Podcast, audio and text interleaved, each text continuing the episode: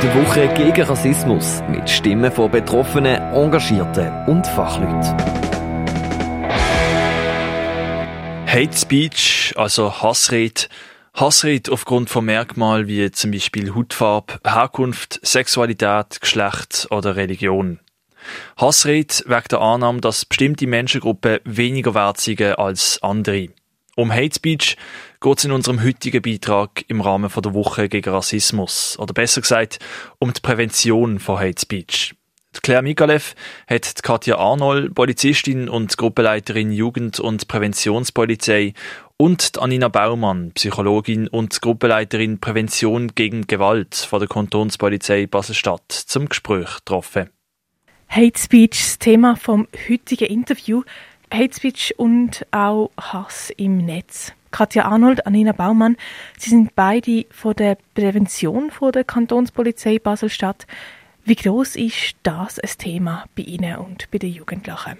Ja, das ähm, kommt immer wieder vor, dass es halt ähm, auch im Alltag äh, bei den Jugendlichen so Aussagen gibt, aber mehrheitlich haben wir, oder wir haben weniger Fälle, wo das wirklich konkret äh, ist. Ja, aber so allgemein im Netz, sehr oft ist es halt ein Gruppenchat oder eine geschlossene Gruppe, was drinnen stattfindet. Das ist schon etwas, was immer wieder mal, mal vorkommt. Eben beleidigende Äußerungen oder eben Braben machen, das sind so, das sind so die Sachen, wo wir dann damit konfrontiert sind. Gerade jetzt in Gruppenchats, die sind ja meistens geschlossen, zum Beispiel auf WhatsApp. Wie kann man da Präventionsarbeit leisten? Also meistens kommt ja dann durch irgendjemanden kommt's raus, irgendjemand, der das nicht mehr mag verleiden, der dann über Eltern, über Lehrpersonen, irgendwie kommt es an die Öffentlichkeit, wird es eben offen. Denn das ist halt, wie gesagt, vielleicht auch ein bisschen ein Vorteil. Ich meine, wenn es im Netz ist und es ist, oder es ist ein WhatsApp-Chat, dann hat man schwarz und weiß, irgendjemand kann einen Printscreen machen und das ist dann eigentlich meistens das, was bei uns auch landet. Und, und das ist wiederum ist dann eine Möglichkeit, auch um in die Klasse hineinzugehen oder die Betroffenen damit äh, zu konfrontieren auch. Und dort auch zu unterstützen, eben, wenn jemand das meldet, dass man die Person stärkt und sagt, dass sie es richtig gemacht hat. Also ein bisschen auf die Empathiefähigkeit appellieren. Kommen die Schülerinnen und Schüler direkt zu Ihnen oder geht das zuerst über einen Lehrer oder über die Eltern? Das geht in der Regel wirklich zuerst über äh, die Lehrpersonen. Es sei denn, sie haben schon Kontakt mit uns gehabt, dann haben wir, weil wir niederschwellig arbeiten, gibt es unter Umständen auch die Situation, dass sie direkt sich an meistens die Jugend- und Präventionspolizei schon melden. Sie sagen, Sie arbeiten niederschwellig. Wie können sich Jugendliche bei Ihnen melden? Also unsere Kontakte sind im Netz. Ähm, es ist bei der OPP zum Beispiel, also Jugendpräventionspolizei, findet man die Nattelnummern im äh, Internet, auf der Internetseite. Wir sind Montag bis Freitag erreichbar, von morgen um 8 Uhr bis um 5 Uhr. Die Nummern oder unsere Kontaktkärtchen geben wir auch ab in den Schulen. Also das wissen sowohl Lehrpersonen als auch Eltern sowie auch Kinder selber haben eigentlich den, Zugang schon. Wir haben diese Woche die Woche gegen Rassismus auf Radio X. Da geht es, wie der Name schon sagt, vor allem um Rassismus, also um Diskriminierung aufgrund von der Herkunft. Jetzt zu den Jugendlichen. Was ist da bei Jugendlichen vor allem Thema bei Hate Speech? Ist das Rassismus? Ist das Glauben oder Aussehen? Was ist da so der Schwerpunkt? Ich habe das Gefühl, mehrheitlich wirklich so Aussehen, Sachen, Herkunft, ähm, aber spezifisch schon das Aussehen. Oder, oder ähm, die Kleider. Magenkleider, keine Magenkleider, so Sachen. Ja, und vielleicht je nachdem Religion. Das ist auch immer noch wieder etwas, wo, wo ein Thema werden kann. Präventionsarbeit bei Jugendlichen. Wie kann man so Präventionsarbeit gut machen, damit es auch wirklich etwas bewirkt? Ich glaube, so gut wie möglich die Jugendlichen einbeziehen von Anfang an. Und nicht mit dem Mahnfinger kommen und die Welt erklären, sondern einfach mal sie mit einbeziehen und das ist halt dann die Art und Weise von der Methodik. Eben, wie geht man mit den Jugendlichen um? Wie tritt man auf? Lässt man sie auch mal zu Wort kommen oder will man ihnen eben erklären, wie es am besten geht und dann hat man gehe ich davon aus, ähm, schon mal verloren. Also wir wählen eine andere Strategie, dass wir wirklich die Jugendlichen mit einbeziehen, weil unsere, also ihre Meinung ist uns wichtig. Wir können ihnen lediglich helfen oder aufzeigen, in welche Richtung dass sie können gehen Sie machen nicht nur Präventionsarbeit in Bezug auf Hate Speech, wenn Sie uns kurz mitnehmen, was machen Sie bei Kindern und Jugendlichen alles für Präventionsarbeit?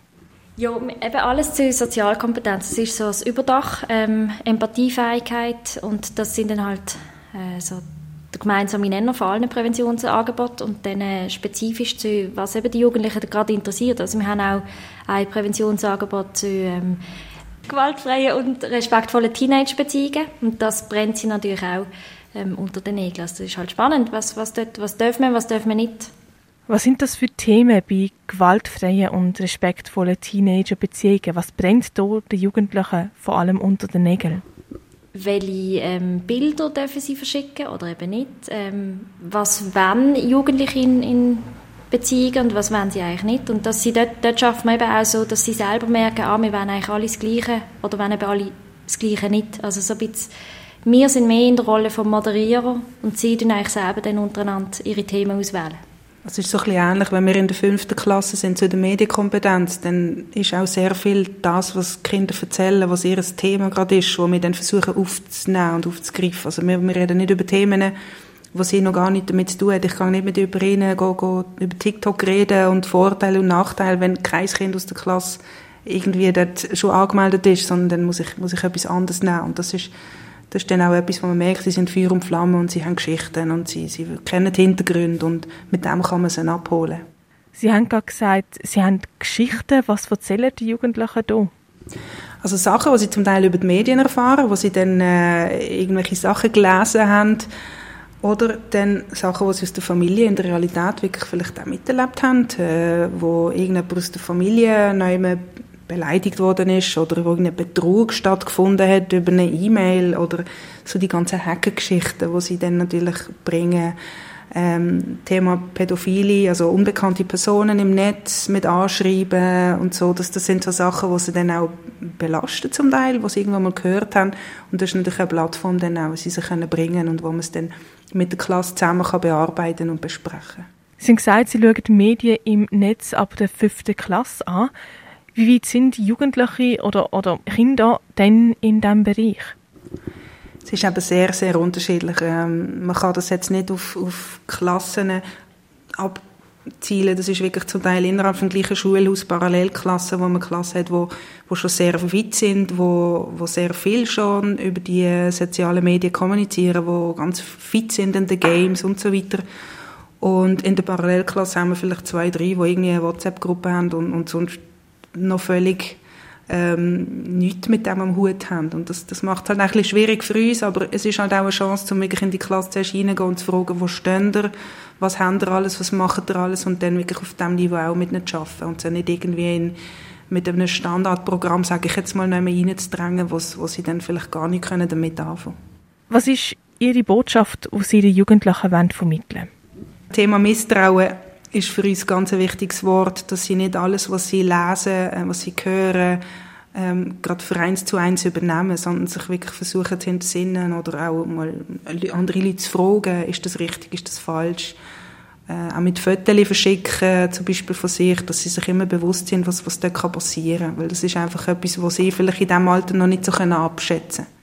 Katja Arnold, Gruppenleiterin Jugend- und Präventionspolizei und Anina Baumann, Gruppenleiterin Prävention gegen Gewalt von der Kantonspolizei Basel-Stadt. Herzlichen Dank für das Gespräch. Die Woche gegen Rassismus, täglich am halber zwölf und am halber fünf mit Beitrag zum Thema. Bis am Sonntag auf Radio X.